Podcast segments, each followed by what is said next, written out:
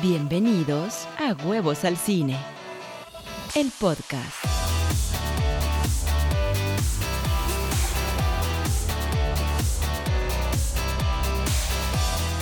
Hola, ¿cómo están? Bienvenidos al podcast de Huevos al Cine. Hoy tenemos combo reviews y aquí está la lista de las series de televisión y películas que vamos a platicar. Un viejo gruñón, We Have a Ghost, tenemos un fantasma. You People, la gente como ustedes. Knock at the Cabin, la cabaña del fin del mundo. Megan, 65 al borde de la extinción. Kaleidoscopio, Under the Banner of Heaven por mandato del cielo. Cocaine Bear y Scream 6. Gracias por estar aquí conmigo. Bienvenidos, comenzamos.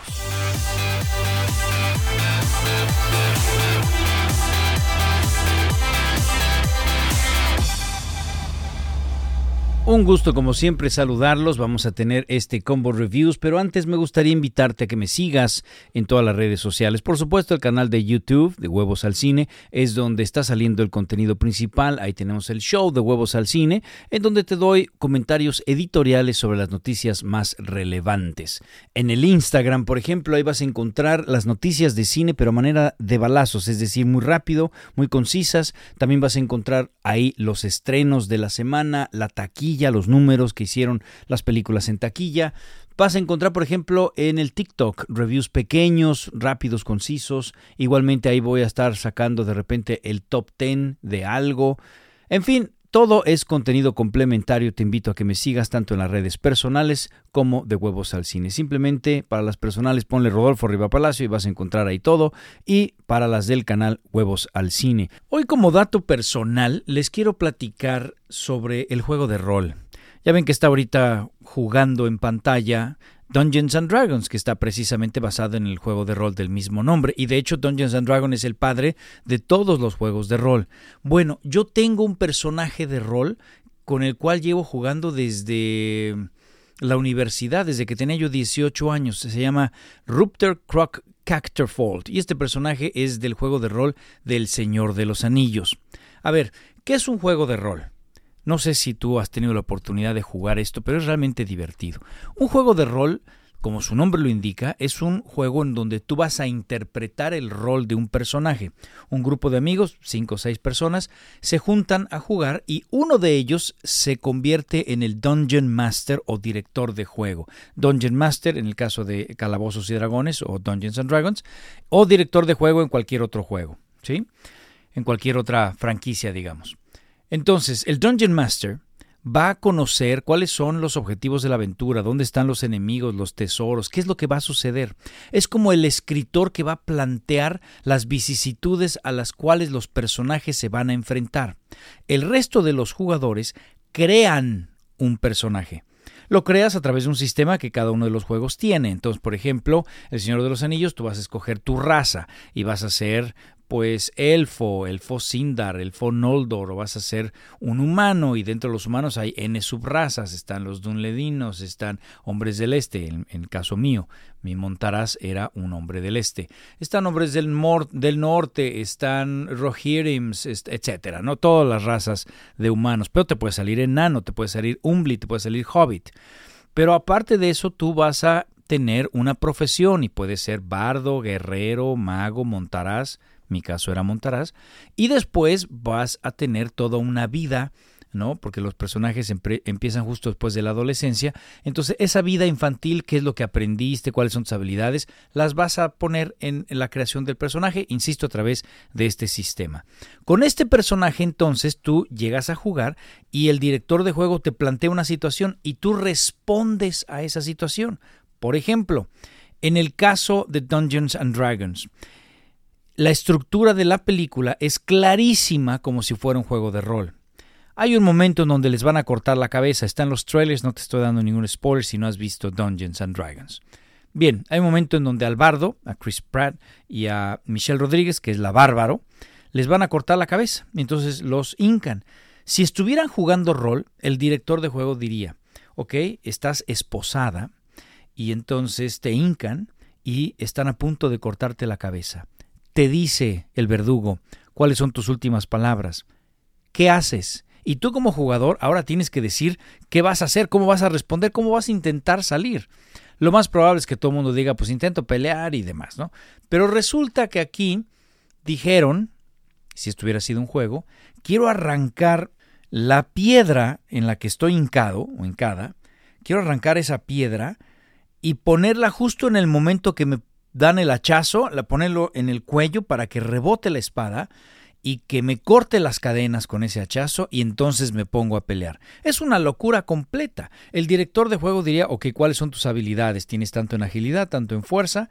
En consecuencia, siquiera puedes hacerlo o no. Y si sí puedes hacerlo, en caso de esta bárbara, entonces, tienes que tirar un modificador. Siempre se utilizan dados, hay todo tipo de dados. En el caso de Dungeons and Dragons solamente son dados o principalmente son dados de 20.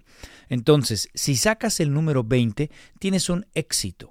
Entonces, tú como jugador tiras tu dado, si te sale el 20, entonces e, efectivamente arrancas la piedra, te la pones en el cuello, el hachazo justamente en ese momento pega, te corta la cadena y puedes empezar a pelear. ¿Sí? Es así como funciona. Y por eso Dungeons and Dragons parece una estructura extraña. Pareciera como que los jugadores van tomando decisiones eh, raras y que de repente desvían la aventura a cosas tangenciales. Hay otro momento en donde Elga precisamente visita a su exmarido o a su exnovio, que es un mediano, esta raza que le llaman medianos, parecida a los hobbits, digamos, pero en el mundo de Dungeons and Dragons simplemente le llaman medianos, interpretada por eh, Bradley Cooper, y llega a visitarlo y entonces tenemos toda una aventura ahí o un momento en donde pareciera fuera de la campaña, pero es porque el, porque el jugador así lo decidió, quiero ir a mi casa, entonces tú como director de juego pues tienes que ir con él tomando o haciéndole caso a esas decisiones. En otro momento, el hechicero, el mago, pifia, es decir, falla. ¿Qué pasa si en el lugar de sacar 20 en el dado sacas 1? Eso se llama pifia, es decir, un fallo. Y entonces no te sale el sortilegio. Hay un momento en donde para distraer unos guardias, el mago lanza un sortilegio, un hechizo de espejismo, en donde tiene a Chris Pine proyectado como si viniera cantando y, esto es para distraer a los guardias, ellos van a pasar por atrás. Pero falla el sortilegio y entonces su proyección se empieza a deformar hasta que de plano desaparece, provocando que los guardias volteen y los capturen o los cachen. ¿sí? Entonces, la estructura de la película es así como un juego de rol muy extraño. Y bueno, ya hablé de esto. Si quieres escuchar mi review al respecto, te puedes ir a YouTube y buscar el video de Dungeons and Dragons. Pero precisamente yo tengo un Montaraz, hombre del este, que llevo con él jugando 30 años y se llama Rupter Croc Cacterfold y es un tipo espectacular. ¿eh? El tipo, además, era tan pobre cuando tú tiras al inicio eh, haces tiradas de dados para ver qué tan fuerte es, qué tan ágil es, qué tan guapo es, qué tanta inteligencia tiene. Me salió espantoso el amigo y entonces yo quería que se muriera. Y entonces cada vez que el director de, juego decía, ¿qué hacen? Yo me paraba y decía, yo voy, yo agarro la espada y me voy a pelear. Yo quería que se muriera para hacer otro. Pues lejos de que se muriera, empecé a hacer locuras completas, empecé a adquirir habilidades, empecé a mejorar el personaje y llegó a ser súper poderoso. De hecho, el juego tiene un fallo con respecto a la película. O sea, yo soy de nivel, me parece que 25, mientras que Gandalf, por ejemplo, es de nivel 300. Una locura así. Bueno, Gandalf no es un humano, es un Istari, pero si fuera eh, la parte humana, o sea, su cuerpo es de nivel 300. Bueno, y yo soy de nivel 25. No, hombre, los hechizos que yo hago mi personaje hace, digamos, ya los quisiera Gandalf, cara. Yo de repente se me venía un ejército encima y, podía yo hacer una zanja en el suelo de 30 por 30. Escucha lo que te digo, 30 por 30 metros. no, hombre, hacía yo una locura. O sea, literalmente un valle entero lo desaparecía y todo el ejército se iba atrás. Así, eh, se mataban todos. Y yo digo, bueno, si yo puedo hacer esto a nivel 30, 25, 30, que Gandalf no pueda hacer esto a nivel 300, pues, ¿qué pasó, ¿Qué pasó? Ahí está fallando el sistema. en fin, la verdad es que es un juego divertidísimo. Como escritor, como director, creo que es un gran ejercicio porque es como si tú estuvieras escribiendo una novela, sabes qué va a pasar, cuáles son los peligros, cuáles son los enemigos, pero no sabes qué es lo que van a hacer tus personajes. Tú los creas y a veces de verdad no te da la imaginación para las barbaridades que la gente hace. ¿no? Y entonces yo me acuerdo una vez que estaba dirigiendo una campaña y todos mis personajes, todos los jugadores, llegan al precipicio. Yo les puse el precipicio para que de ahí no pasaran para que a partir de ahí dijeran, pues creo que la aventura no es para acá, es para el otro lado, ¿no? Y entonces, según yo con el precipicio, pues les iba a quedar claro. No, los güeyes dijeron, a mí se me hace que es mágico el precipicio. Sale, nos agarramos todos y nos aventamos. Y yo, ¿cómo? Sí, nos agarramos todos y nos aventamos. Ahí tienes la opción como director de juego de pues, los matas a todos a los 10 minutos que iniciaron después de dos horas de haber creado los personajes o efectivamente haces una especie de portal y te lo improvisas en ese momento, que es lo, que hice, ¿no? Improvisé un portal de aire que los metió en un castillo y demás y los regresé a la aventura, así literalmente como en Mario Kart cuando te caes en el carrito que sale una nube y te regresa a la pista. Eso hice, ¿no? Y ellos se jactaban. Les dije que era mágico, no, sí, muy buena idea y yo por dentro, bola de tarados, se hubieran matado. En fin, es divertidísimo el juego de rol, tienes que aprender a improvisar y demás. Es realmente fantástico. Se lo recomiendo mucho como escritores y directores. Muy bien, vamos a empezar las críticas del día de hoy, el Combo Reviews, y lo vamos a empezar con Un viejo gruñón. Ese fue el título que tuvo en México. En inglés se llama A Man Called Otto. Un hombre llamado Otto con el señor Tom Hanks y con Mariana Treviño, la mexicana de Club de Cuervos, de cómo cortar a tu patán y demás. En teoría, Tom Hanks es un viejo gruñón, un viejo que se quiere suicidar y constantemente lo está intentando, pero Mariana Treviño, que interpreta a la vecina que acaba de llegar al barrio, a esta colonia, con su familia, lo constantemente lo interrumpe y le interrumpe el momento en que se está tratando de suicidar. Y a través de esta relación con la vecina, eh, Tom Hanks como que va a recuperar un sentido de vida o algo. De entrada me parece un miscast el señor Tom Hanks. No le creo que sea un viejo gruñón. Yo veo su rostro y digo, este cuate le ha ido bien en la vida. No así, por ejemplo, Jack Nicholson. ¿Te acuerdas de As Good As It Gets? No, bueno, ese tipo sí creía que era el viejo más gruñón y zafado del planeta. Pero bueno. Además, Tom Hanks ah, te lo presentan primero como un viejo que está como metiche con todo lo que hacen los vecinos, no le gusta que uno entre a la cuadra con el carro, el otro que no estacione en el lugar equivocado, que se metan a vender, que el otro esté caminando en no sé dónde. Siempre está como muy al pendiente de lo que hacen los vecinos y eso me parece contradictorio con alguien que se quiere suicidar. No, no logré entrar en esa verosimilitud. Me parece que alguien que se quiere suicidar ha perdido el sentido de la vida. Y un viejito gruñón vive precisamente para joder a los vecinos, para estar viendo todos los puntos negros de los cuales quejarse, todo lo que hace los vecinos, y ese de alguna manera es un sentido de vida. Entonces me pareció contradictorio. Pero a ver, la película está dirigida por Mark Foster, que dirigió eh, Christopher Robin, ¿se esa película con, con Ewan McGregor? De de Disney precisamente, donde Christopher Robin ya creció y regresa al lugar donde estaba de chico, eh, donde conoció a Winnie Pooh y todos los demás, y ahí siguen los personajes. Eh, bonita película. Pero esta en particular me pareció muy manipuladora. Creo que Mark Foster está tratando de manipularte para que llores, para que te conmuevas, y con eso es suficiente ya para decir, ay, qué buena película.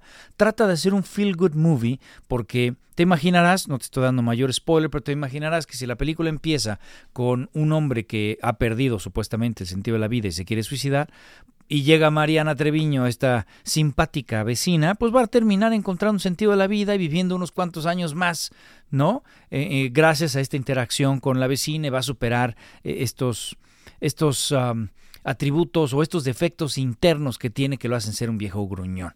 Entonces es un tanto predecible.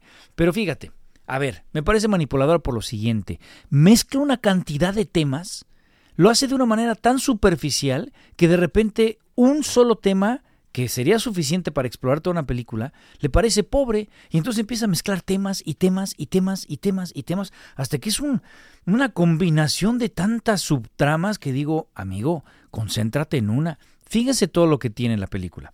De entrada ya les dije, es un hombre que se quiere suicidar y que ha perdido supuestamente el sentido de la vida y lo va a recuperar a través de la, de la interacción con la vecina. Bien, pero ¿por qué ha perdido el sentido de la vida? Pues resulta que se le murió su esposa, eh, con la que pasó una gran vida y que el sentido entero de su vida estaba en la esposa. Muy bien. Pero además resulta que cuando eran jóvenes tuvieron un accidente mientras ella estaba embarazada, se volteó el camión y perdió el niño y nunca más pudieron volverse a embarazar.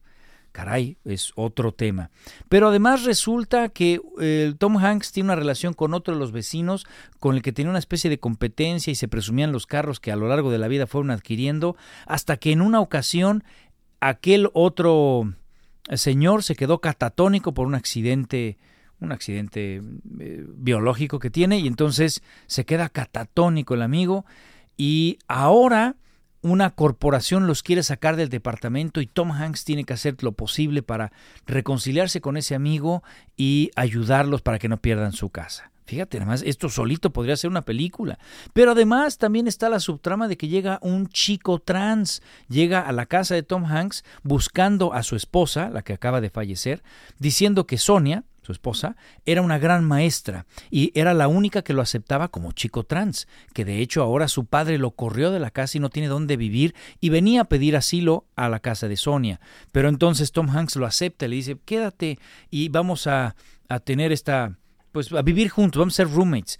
Eso me parece en sí mismo una gran película, la idea de un chico trans que, que lo que lo corren de su casa y llega con el peor vecino, el más gruñón, es el único que lo acepta y van aprendiendo el uno del otro. En sí podría ser una gran película. Pero insisto, el señor Mark Forster todo lo hace de manera superficial, muy poco toca en estos temas y por eso le parecen insuficientes y entonces va aumentando un tema sobre el otro. Oye, pero no es el único. Resulta que en uno de los intentos de suicidio se va a las vías del metro y de repente ahí ve que alguien se cae por accidente a las vías del metro. Entonces él baja y lo rescata y se convierte en un héroe porque otro por ahí lo videa y entonces una reportera después lo va a buscar para, para entrevistarlo y se convierte en un gran héroe.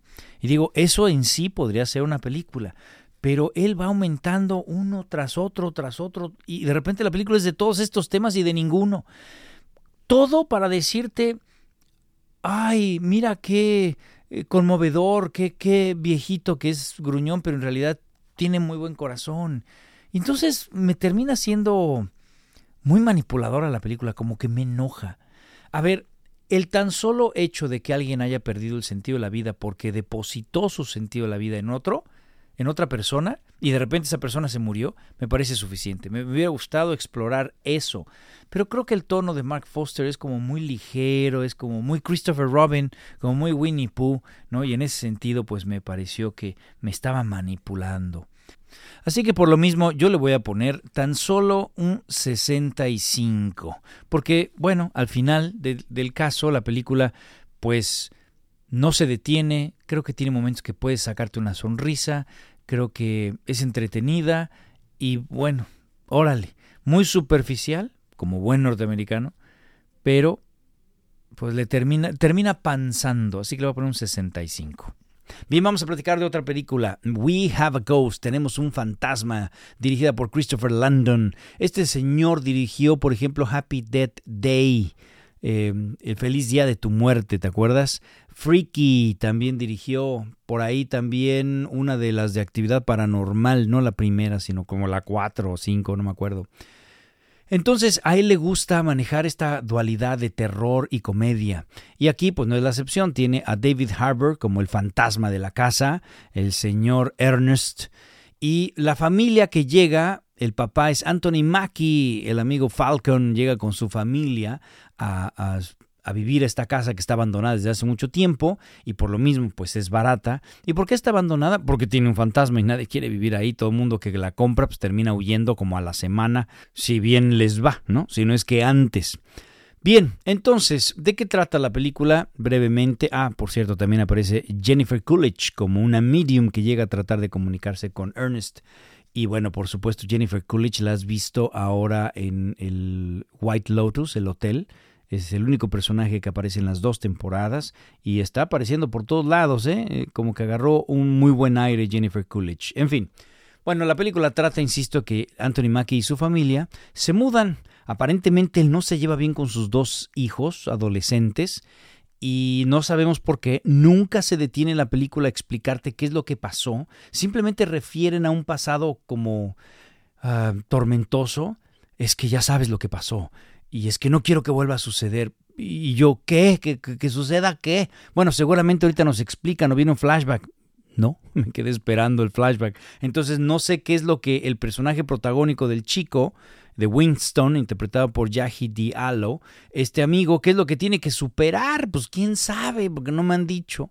Nada más parece un adolescente grosero con su familia. ya ve que ahora las familias de Estados Unidos son así, en donde los padres parece que no les pueden decir nada y ponerles un límite darles una orientación, pareciera que eso es simplemente ir en contra de la educación y está provocando que todos los chavos sean eh, estas personas incapaces de, tener un límite y en consecuencia no, no aguantan la frustración, no son capaces de, pues, enfrentar un problema, de que se les impongan límites, de respetar la autoridad, en fin, y la sociedad se está yendo al pollo, por decirlo menos. Pero bueno, Resulta que este adolescente, Winston, sube al ático y se encuentra con el señor David Harbour, que seguramente lo recordarás por Stranger Things o recientemente Hellboy, ese reboot espantoso que hicieron. Bueno, él es el fantasma, Ernest, y se encuentra con el adolescente. El fantasma lo quiere correr, pero Winston ni se inmuta. Y entonces empieza una relación con Ernest y empiezan a tratar de, ya te imaginarás, a tratar de descubrir quién es Ernest, porque él, el fantasma, pues no se acuerda y entonces no sabe cómo murió. Él está vestido con una playera de un equipo de boliche y entonces asume que era pues alguien que le gustaba el boliche y que murió mientras jugaba boliche o lo que sea. Y junto con su vecina, empieza Winston a tratar de encontrar qué le pasó a Ernest. Y descubren un misterio, por supuesto, y, bueno, tratan ahí de darle algo interesante al pasado de Ernest. Y por supuesto, en el transcurso de la investigación, pues la familia de alguna manera se une. El problema de la película para mí es que el tono de repente es muy ridículo. A veces quiere ser muy tonto y a veces quiere ser horror, horror comedia. Entonces, de repente se siente muy baboso la, película, como que ni te da miedo ni te da risa. Y entonces queda como a la mitad. Aunque es entretenida, debo decirte que si te sientas y te la echas de un solo golpe, sin más. ¿Me explico? Creo que es un desperdicio tener a David Harbour en el personaje de Ernest porque si bien tiene muy buen rostro y es muy emocional y quieres de inmediato al fantasma, no habla. Y entonces tener a alguien como David Harbour sin hablar, híjole. Es totalmente predecible la película, sabes en qué va a acabar desde que te plantean el, problema.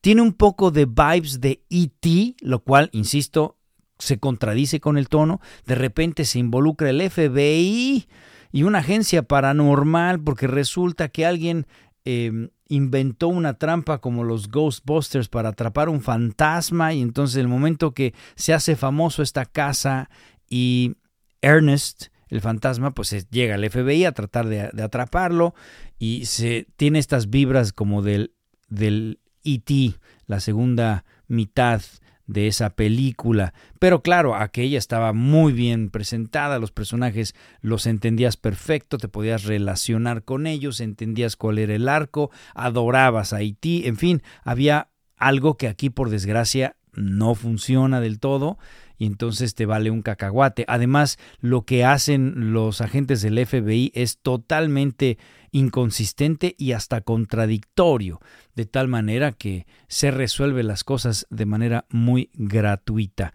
Y en consecuencia, pues creo que no, no termina funcionando la película. Yo le puse un 58 a esta película, ni modo. Insisto, sí te la echas de golpe, pero porque tiene ciertas cosas entretenidas, pero no, no termina funcionando. Quizá lo único que tiene interesante es la parte mediática. Cómo a través de, Instagram y TikTok y YouTube y demás empiezan, el papá Anthony Mackie empieza a tratar de hacerse de dinero utilizando al fantasma, utilizando las redes sociales y de alguna manera tratan de hacer algún tipo de crítica a esto de las redes sociales. Ese sería como lo único interesante. Bien, nos vamos ahora a otra película de Netflix, You People, la gente como ustedes. Esta película está dirigida por Kenya Barris, que aparece también en la película. Kenya Barris es un director afroamericano que ha hecho películas como Blackish, eh, grownish, en fin, le gusta mucho el tema interracial, el choque de culturas y bueno, esta película no es la excepción, se trata precisamente de dos familias. Por un lado, blancos judíos, Jonah Hill es el personaje protagónico, Ezra se llama. Sus padres son Julia Louis Dreyfus, que interpreta a Shelley, seguramente ella la recordarás por Seinfeld, y el papá es David Duchovny, que hace mucho tiempo que no lo veía él, desde los X-Files. ¿Se acuerdan de, este amigo, Californication y demás? Bueno, David Duchovny es el papá.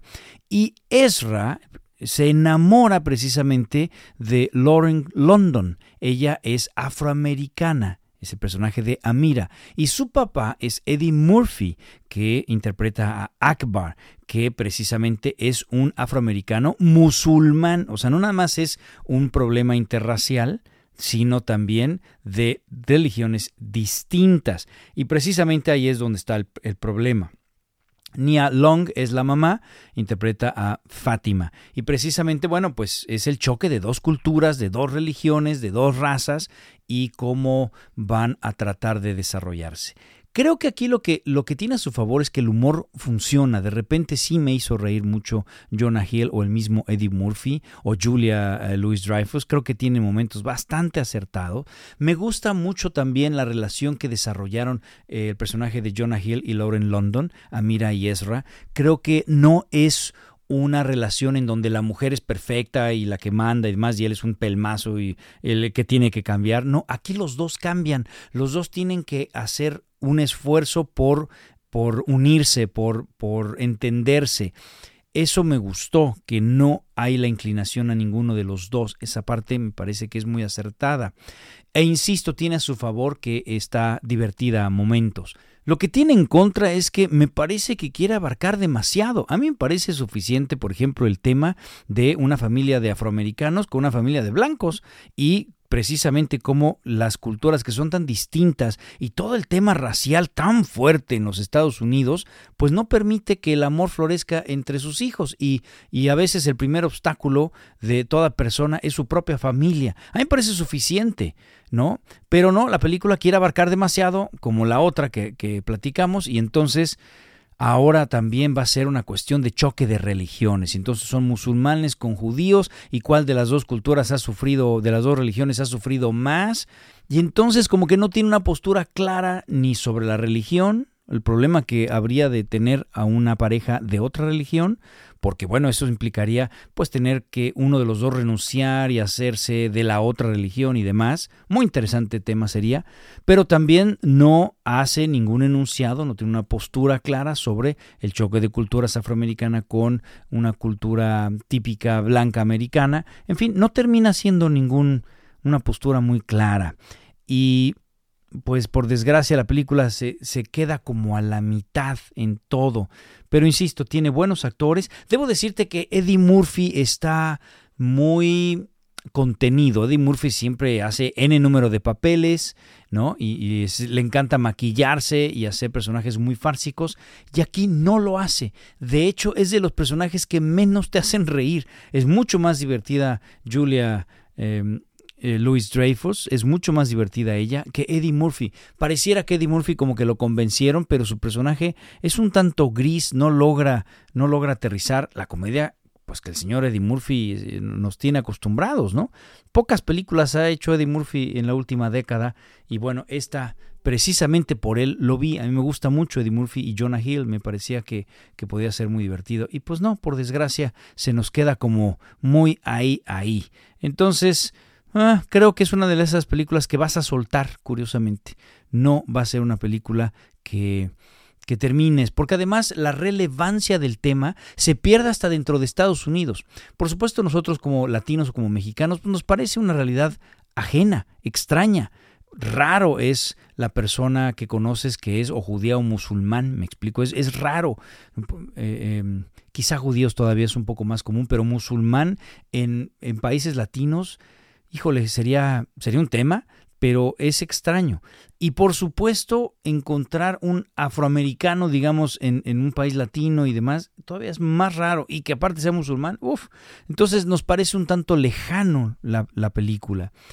Y por lo mismo, pues nos es ajena y es muy fácil que la sueltes. Pero creo que inclusive si estás en Estados Unidos, ¿no? Una persona que sea blanco, que sea afroamericano y que esté en el target, va a soltar la película porque quiere abarcar demasiado y porque no es tan simpática y porque se vuelve una película un tanto extraña. Yo le voy a poner esta película 65. Y bien, vámonos a otra película. Nos vamos ahora a la cabaña del fin del mundo, Knock at the Cabin. Esta película está dirigida y adaptada por el señor M. Night Shyamalan, que a veces tiene aciertos y a veces tiene unas cosas espantosas. Esta película, Knock at the Cabin, está basada en la novela The Cabin at the End of the World, la cabaña precisamente del fin del mundo, que el título en español se acerca más a la novela que el título en inglés. La novela está escrita por el escritor americano Paul Tremblay y que precisamente pues trata, así como su título lo dice,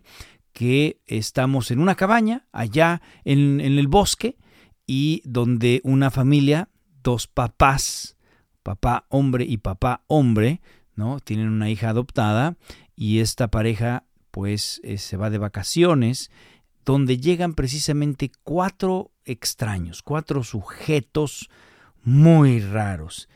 Y estos amigos pues resulta que son una especie de jinetes del apocalipsis, interpretados por Dave Batista, el amigo Drax, que interpreta a Leonard, Rupert Grint, que seguramente lo recordarás por Harry Potter, él era Ron y que ahora tiene una cara de, cara de drogado que no puede con ella. Bueno, él interpreta a Redmond. También llega Abby Quinn, que interpreta a Adrian. Y la cuarta es Nikki Amuka Bird, que interpreta a Sabrina.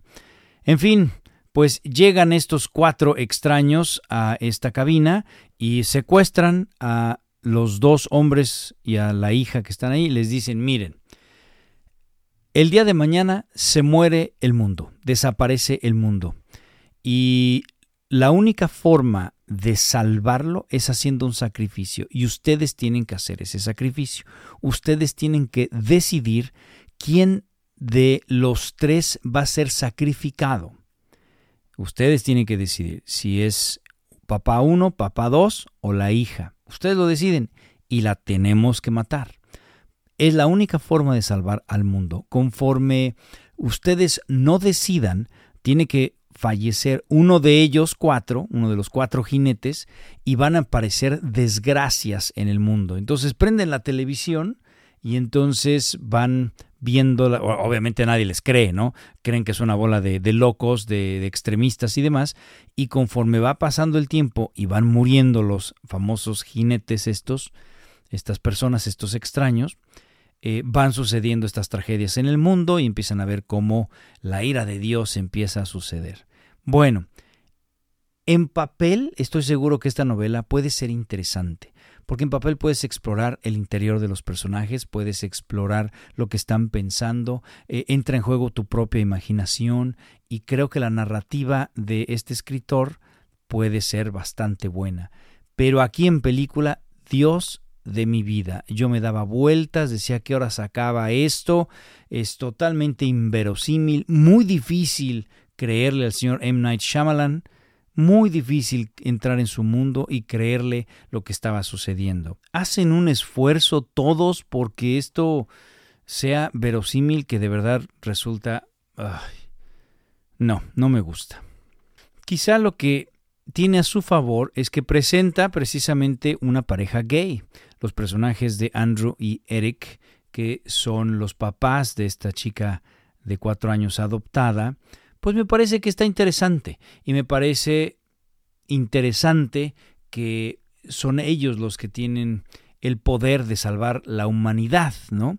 Esa parte, órale, me parece aventada, me parece interesante, insisto, porque precisamente hay un aspecto bíblico claramente, ¿no? Llegan estos cuatro jinetes del Apocalipsis, Dios es el que está destruyendo eh, el mundo y precisamente al ser tan conservador el tema, pues uno podría pensar que la familia que tiene que sacrificar es hombre, mujer e hijo, ¿no?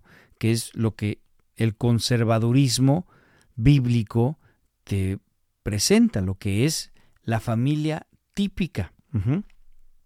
Y el hecho que la novela presente a una familia atípica, dos hombres y una hija, y que Dios les dé a ellos el poder precisamente para detener el apocalipsis, me parece interesante. Quiero verlo como un paso, como que Dios entendió, ha entendido el cambio de, de, de la sociedad y entonces les está dando el chance. Pero también alguien podría interpretar que precisamente por eso es que está haciendo la destrucción del Apocalipsis. Y podría alguien interpretar lo opuesto. Precisamente tienen que sacrificarse ahí, en esta familia, porque si no, entonces voy a destruir el mundo. Híjole, un tema, ¿no? Un tema difícil, controversial últimamente, pero yo lo quiero interpretar como que Dios ha avanzado, ha entendido que la sociedad pues está cambiando y que pues esto ahora ya es parte de una nueva normalidad en donde vamos a tener estos modern families, ¿no? Vamos a tener parejas eh, hombres o parejas mujeres que tienen familias, ¿sí? Y bueno, es parte de la sociedad. Entonces, a mí me parece interesante en ese tema. Al menos así lo quiero ver. Me quiero ir por ese lado y no por el, lado del castigo ¿no? que menciono. En fin, yo a esta película no es de mis favoritas de M. Night Shyamalan, definitivamente. Voy a poner un 60, 60 nada más de calificación. Vámonos a Megan. Megan con, en lugar de una E, es un 3, precisamente para diferenciarlo de otra película que se llama Megan, de allá del 2020, me parece que pues es totalmente otra cosa. Pero bueno, Megan es una película de terror dirigida por Gerard Johnstone.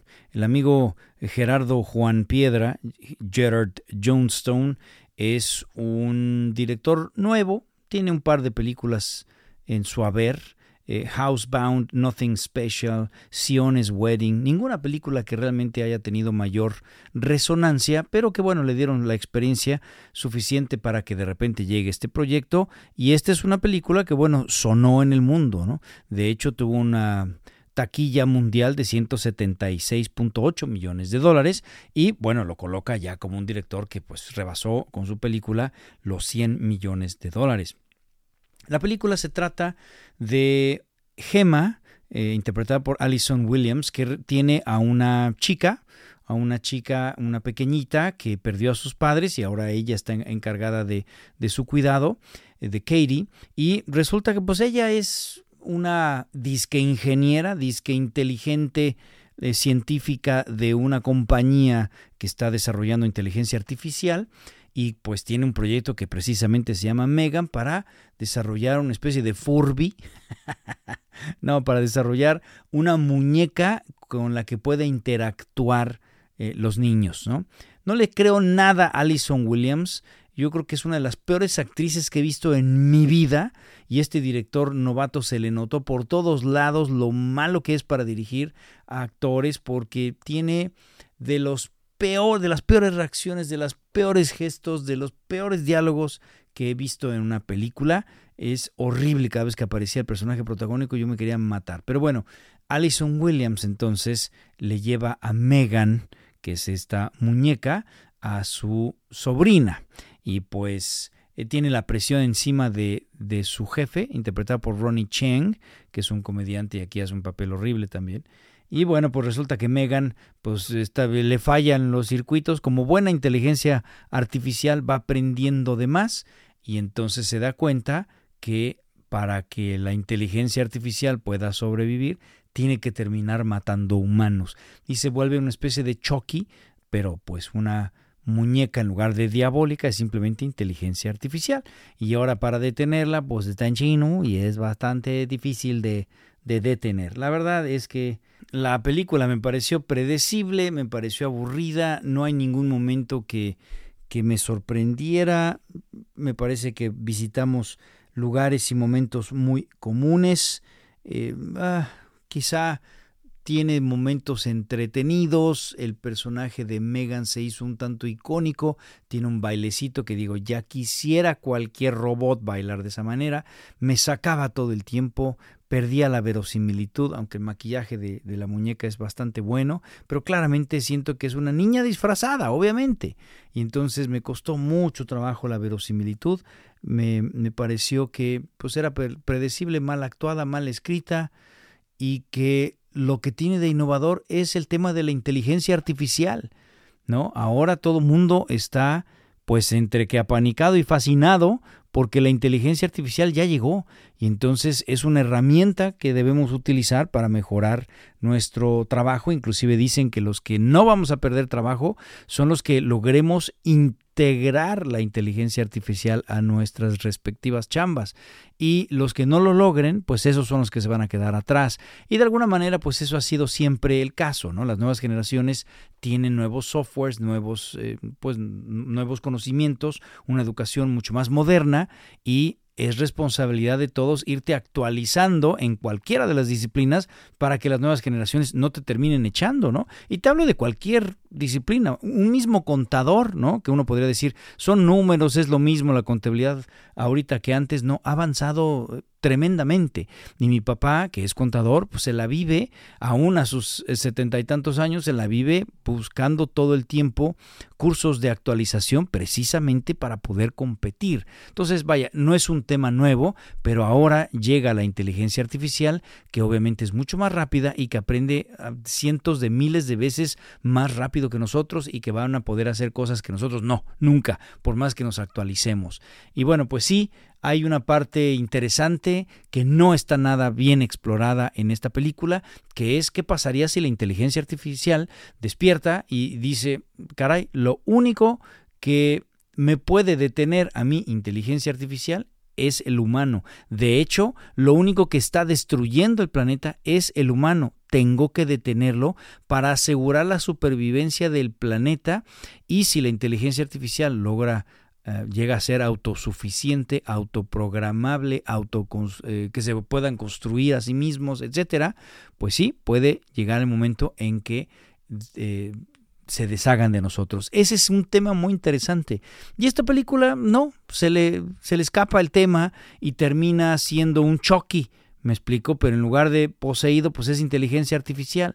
Y eso me pareció muy pobre, caray, muy pobre y en consecuencia me pareció un tanto aburrida. Le voy a poner 61 de calificación a esta película. Vámonos a 65 al borde de la extinción. Oiga usted, el amigo Adam Driver ahora se está peleando con dinosaurios. Oiga usted.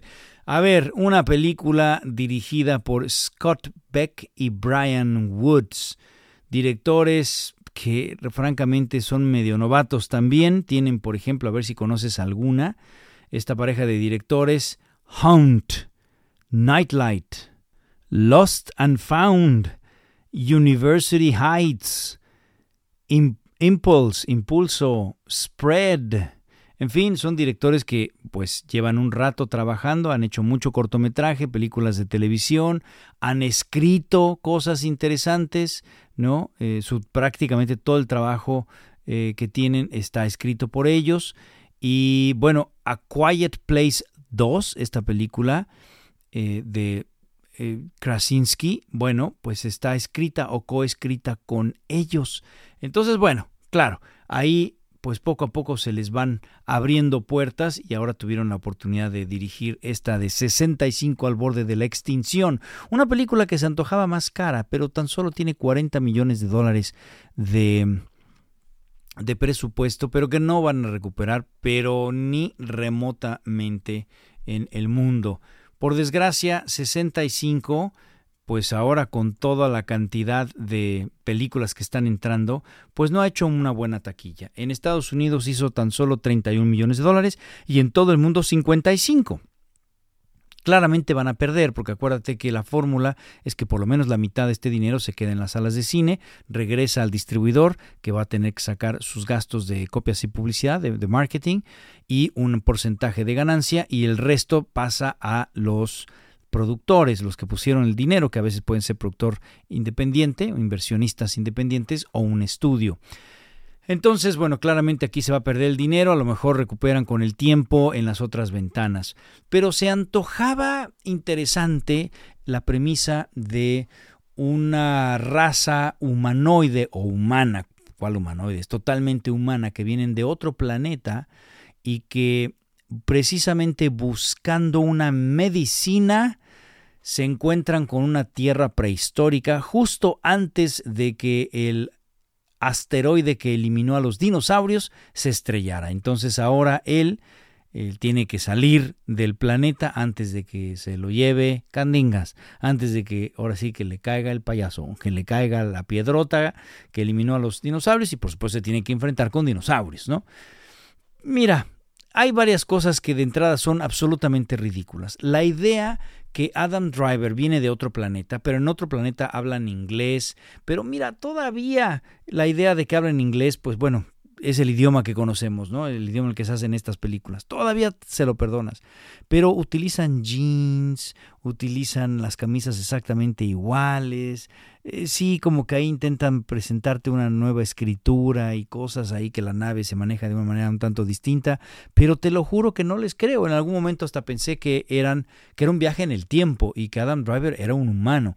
Vaya, se corta el cabello y el bigote como si fuera un humano, entonces por otro lado dije, bueno, a lo mejor Adam Driver se queda atorado en este planeta y entonces los humanos empiezan por él o alguna cosa así. Nada, me explicó. Eh, viene de otro planeta el amigo y, trae aparte en la nave N número de colonos que por supuesto el momento que se estrella la nave en la Tierra, pues se mueren todos excepto una chiquilla, una niña, y entonces tenemos la misma mecánica de The Last of Us, en donde él tiene que rescatar a esta chica, ¿no? Por supuesto hay una relación padre e hija, en donde, bueno, ella, la chiquilla, pues perdió a sus padres en el, en el accidente, y resulta que él también perdió a su hija, ¿no? A la hija que vimos al principio y por lo cual inició su viaje para ir a buscar una medicina a otro planeta. Es absurdo, es absurdo. No me gustó mucho los dinosaurios. Les hicieron un diseño totalmente extraño en donde, por ejemplo, al, T-Rex, pues le pusieron patas largas, parece un perro. Entonces, no me gustó nada el, diseño de los dinosaurios. En algunos momentos los efectos de computadora se ven muy bien. Y es genérico absolutamente. No tenemos una escena que yo diga esto no lo había visto. Vuelvo a ver la pelea entre dos T-Rex o, peleas entre dinosaurios. Vuelvo a ver el correr con el dinosaurio atrás. Vuelvo a ver el que casi me caigo y abajo hay un dinosaurio que me, está a punto de comer. El rescatar a la niña 27 veces. Ay, caray, nada único, nada en común.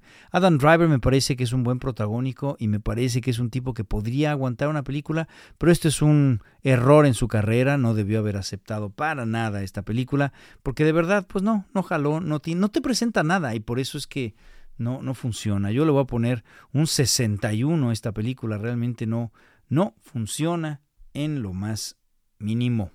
Cocaine Bear, el oso dopado, como le pusieron en México. Está dirigida la película por Elizabeth Banks, que es una actriz que después se hizo directora. Seguramente tú la, la recuerdas por películas como The Hunger Games, estuvo en Sea Biscuit, em, no sé, estuvo también en Modern Family, salió en Lego Movie, Pitch Perfect y después, ah bueno, Power Rangers, oiga usted, ¿quién no va acordarse, ella fue la villana de Power Rangers y después ella empezó su carrera como directora también y bueno, entre otras, pues filmó, por ejemplo, la última eh, adaptación de Los Ángeles de Charlie, en donde ella, por supuesto, protagoniza y también dirige. Bueno, ahora está dirigiendo esta película The Cocaine Bear y bueno, ella está basándose en un caso real. Resulta que allá en 1985, en diciembre de ese año,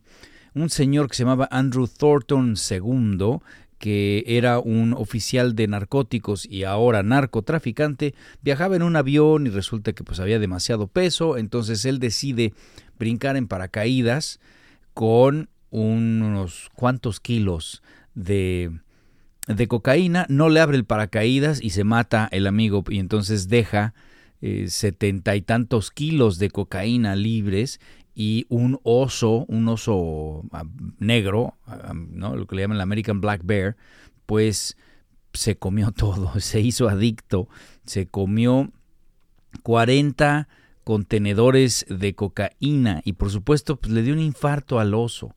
¿no? ¿Dónde están las libertades creativas que se tomó Elizabeth Banks? Pues que no mató a nadie. Me explico, este oso simplemente se dopó tremendamente y eventualmente pues su corazón no, no aguantó y pues bye. ¿Me explico? Pero no mató a absolutamente nadie. Pero eh, es, estarás de acuerdo que es muy ridículo esta idea de, de un narcotraficante que se avienta en paracaídas con la droga y no le abre el paracaídas y se mata. Es un tanto estúpido. O sea, eh, hay una cierta farsa en, en la aventura, en la historia, y el hecho de que se lo haya comido todo un oso y que en consecuencia los otros narcotraficantes no pudieron recuperar la droga, pues es fársico. Es realmente lo que le da la idea de hacer esta película que por supuesto pues intenta ser dicha farsa. La película está protagonizada, tiene un reparto, digamos, muy completo, un reparto de ensamble, en donde aparece Kerry Russell como la mamá, que es Sari, que está buscando a su hija que se le pierde en el bosque. Por ahí aparece Jesse Tyler Ferguson, que seguramente lo recuerdas por Modern Family, es uno de, de, la pareja gay. Bueno, él está también, eh, él, él, me parece que eh, es como simplemente un, una persona que está haciendo hiking y pues encuentra al oso. Dentro de los, los narcotraficantes está Ray Liotta, que me parece que esta fue su última película. En fin, es un eh, reparto de ensamble y la intención, insisto, es hacer una farsa. Pero no estoy seguro que lo haya logrado. Yo no soy muy fan de, de estas farsas gore, ¿no? Porque de repente el, este oso es como muy gráfico y entonces a mí no me da mucha risa ver cómo están descuartizando a alguien en pantalla. En general, pues sí, las muertes son medio tontas de repente y Elizabeth Banks se toma licencias en donde de repente el, oso persigue a una ambulancia y la alcanza porque está bajo los efectos de la cocaína, brinca y se mete a la ambulancia y descuartiza a todos no, no estoy tan seguro. O sea, no es una farsa como las de Guy Ritchie, en donde todos terminan muriéndose. Todo es una, por ejemplo, me acuerdo de Snatch, en donde hay muchas muertes que genuinamente te dan risa. No estoy seguro que tanto le haya funcionado. Aún así, la película creo que fue bien recibida, inclusive sigue en el top 10 de taquilla de este año, ¿no? Inclusive le ganó al Shazam, al Chayanne, le ganaron, porque, bueno, creo que logra su cometido de tener una película distinta, que es entretenida, que no te esperas, inclusive cuando vi el trailer me pareció totalmente inverosímil, me pareció a quién se le va a ocurrir esta idea, pero cuando vi que estaba basada en una historia real dije, wow, la realidad supera la ficción. Eso es lo que le agradeces, la originalidad y el intento de hacer una comedia oscura eh, que, que presenta narcotraficantes estúpidos, policías estúpidos, hikers estúpidos, una mamá que es la peor mamá del planeta y bueno, pues también es muy estúpida y, y todo el mundo es un estúpido, los, los policías y los rangers que aparecen, todos son muy tontos y por supuesto nadie cree la situación que está sucediendo con este oso cocainómano. Hay un par de momentos que te da risa cuando el oso está por treparse y matar a una persona en un árbol y de repente descubre que en el otro árbol hay otro trepado, pero que trae una bolsa de droga. Y entonces se baja en chinga y se va al otro árbol y se lo come. Ok, tiene cosas simpáticas. Pero, en fin, no, yo no fui muy fan de repente, quizá porque no la vi en el cine, la vi una vez que salió a streaming.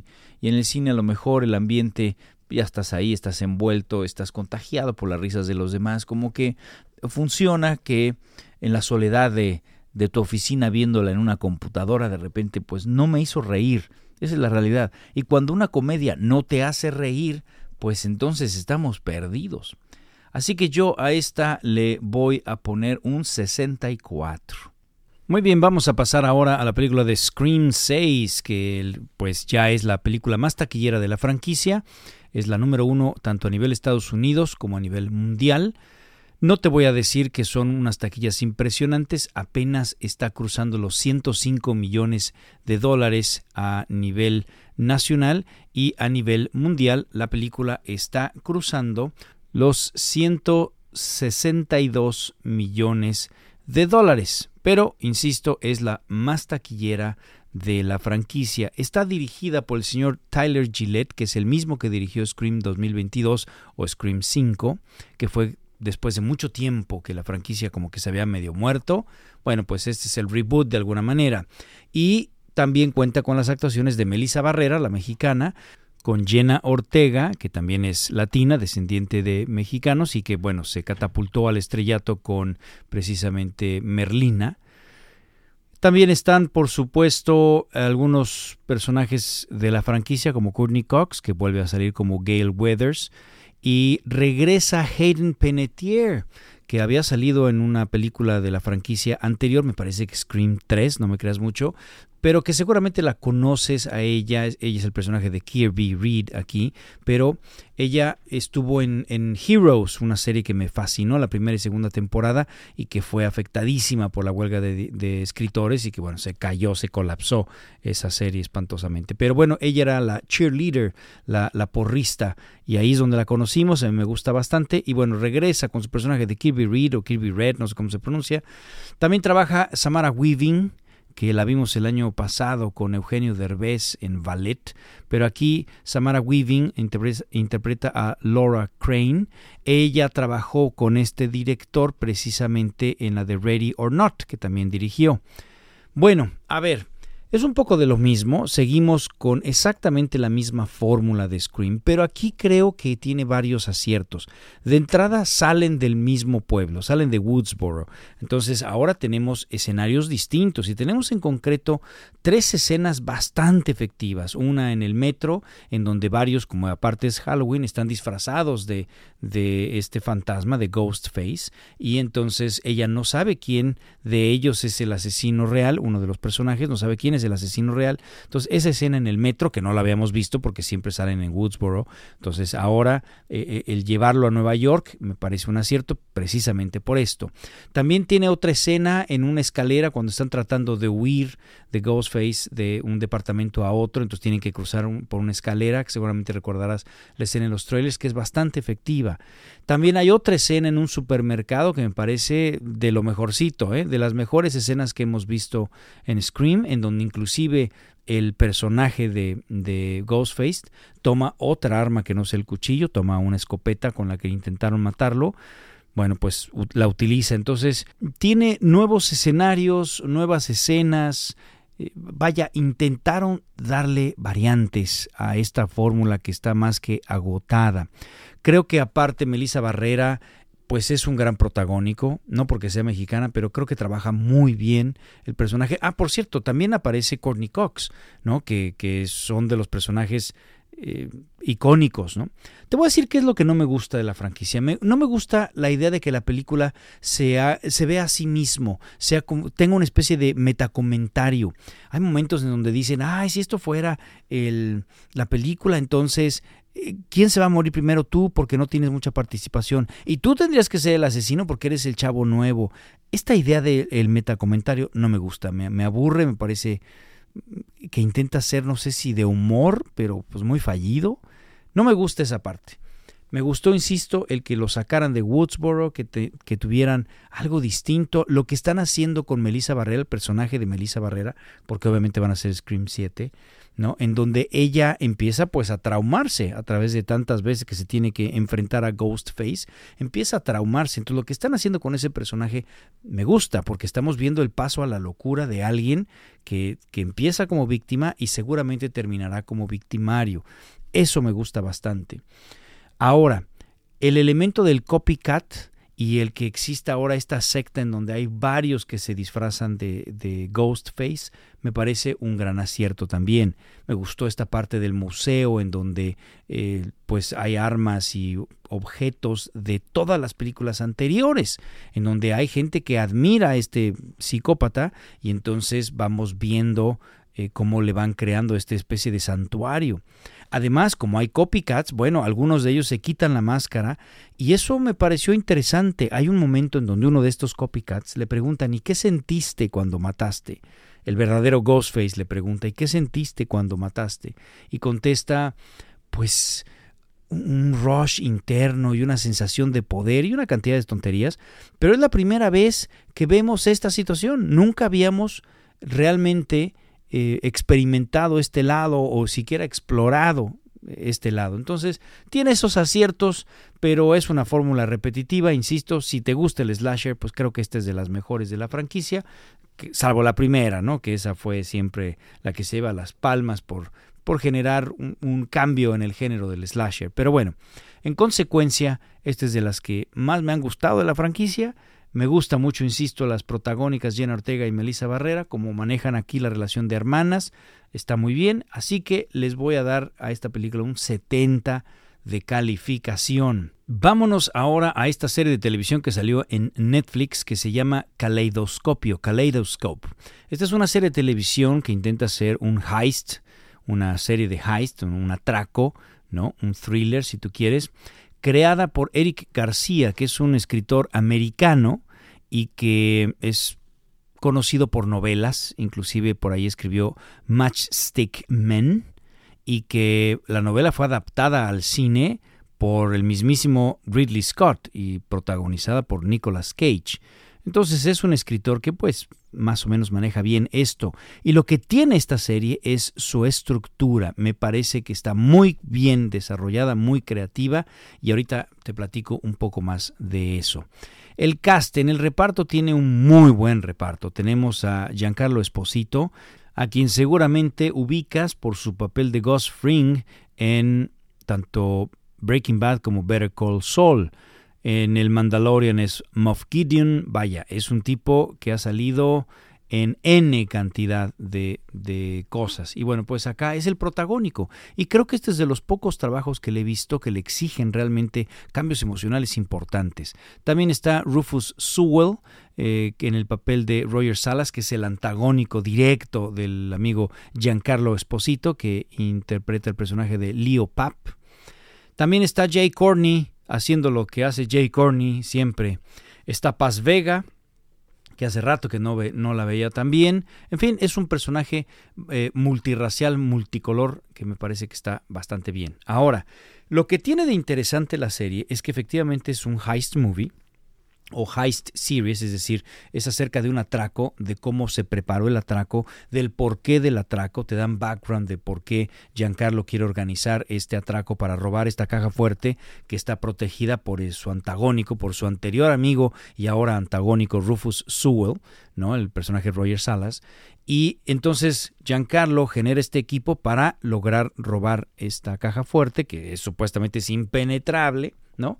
Pero está organizada esta serie, está estructurada a manera de un caleidoscopio, es decir, en donde cada episodio lo, lo llaman de un color, entonces vas a tener el episodio rosa, el blanco, el azul, el verde, el amarillo, el rojo, el arte, la fotografía y ciertos elementos corresponden al color por episodio.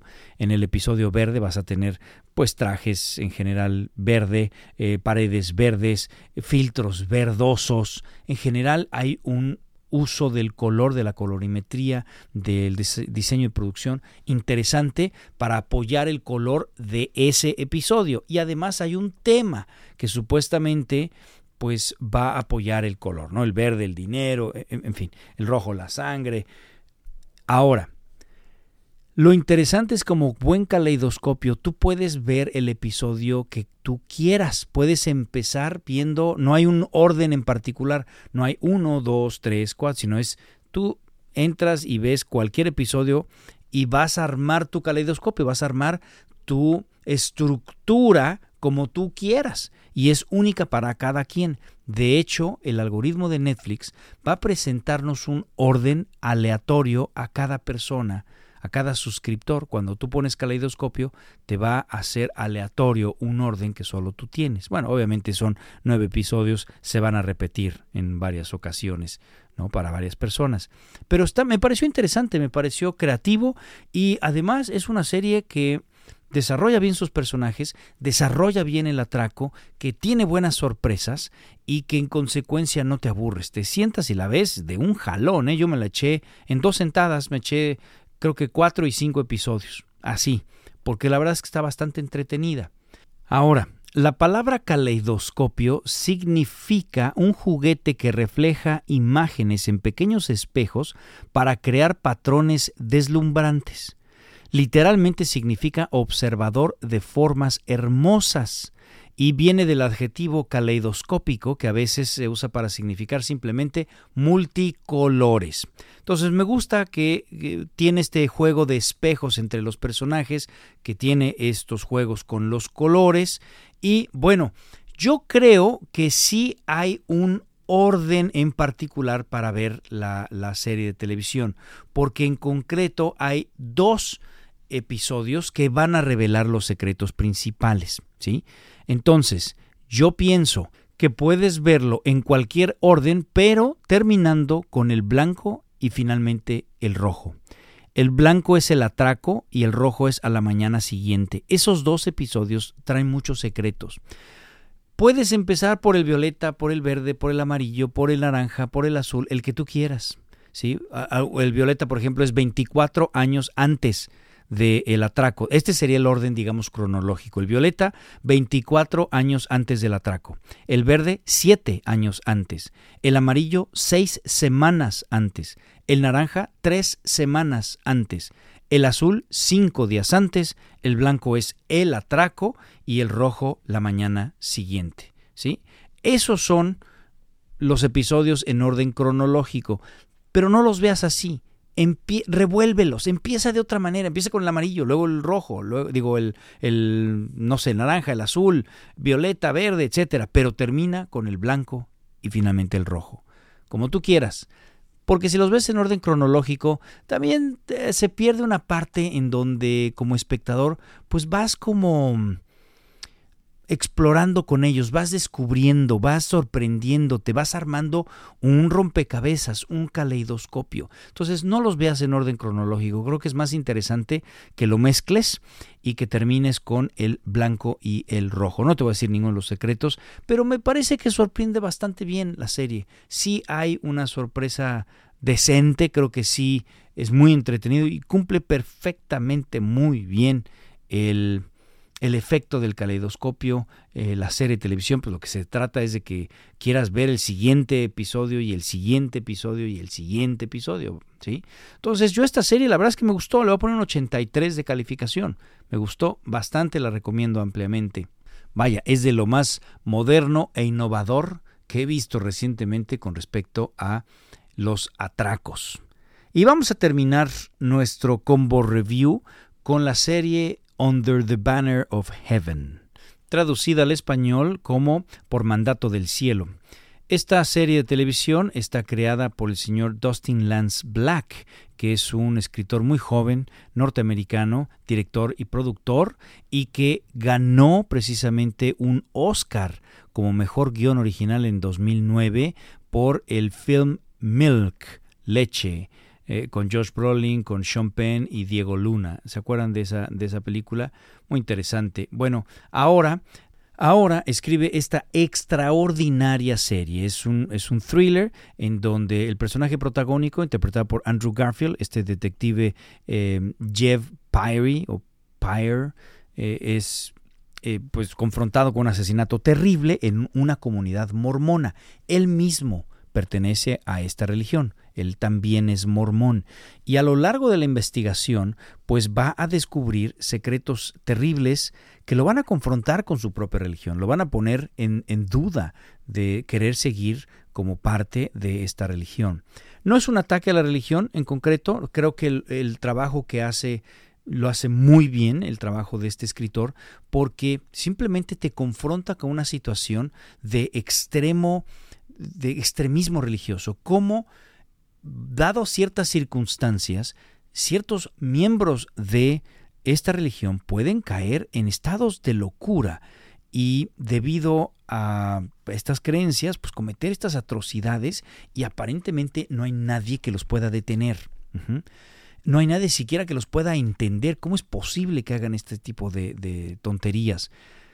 No te quiero dar spoilers porque la verdad vale mucho la pena que sigas esta trama, pero a mí me, me fascinó. Es una increíble crítica a el fanatismo religioso.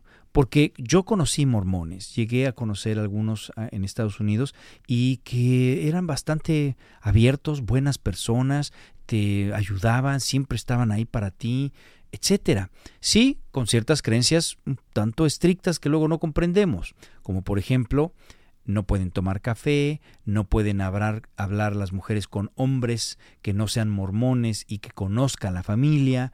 Em, en fin, hay una serie de restricciones para la mujer en cuanto a lo que pueden hacer de carreras y demás. Eh, de repente hay castigos que no, no logra uno entender. O, por ejemplo, duermen con unas ciertas pijamas especiales. En fin, no, no estoy criticando, simplemente puede uno ver eso como muy, muy extraño, muy ajeno, ¿sí? Pero creo que lo interesante de la serie es cómo el fanatismo religioso eh, te lleva a la locura y simplemente utiliza esta religión mormona para presentar un caso extremo. De verdad es fascinante, eh, tiene un reparto tremendo. Está Wyatt Russell, está Sam Worthington, que seguramente lo recuerdas por Avatar, ¿no? Eh, Rory Culkin, uno de los hermanos de Macaulay Culkin. En fin, bien, muy bien la, serie de, televisión. Andrew Garfield está espectacular, porque obviamente este caso pues, lo va cuestionando. Eh, eh, el conflicto que él tiene por ser mormón, en donde considera, por supuesto, la religión como uno de sus grandes atributos y algo que une mucho a la familia y que une mucho, que le da un sentido muy fuerte a su vida. De repente, de repente el ver cómo esta religión a alguien más le dio un sentido de locura y lo lleva al asesinato más atroz y vil que puede haber él empieza a cuestionarse todo eso, hasta dónde necesitamos de la religión para poder ser buenas personas y hasta dónde la religión, cuando se maneja mal, puede ser un instrumento de destrucción masiva. ¿Me explico?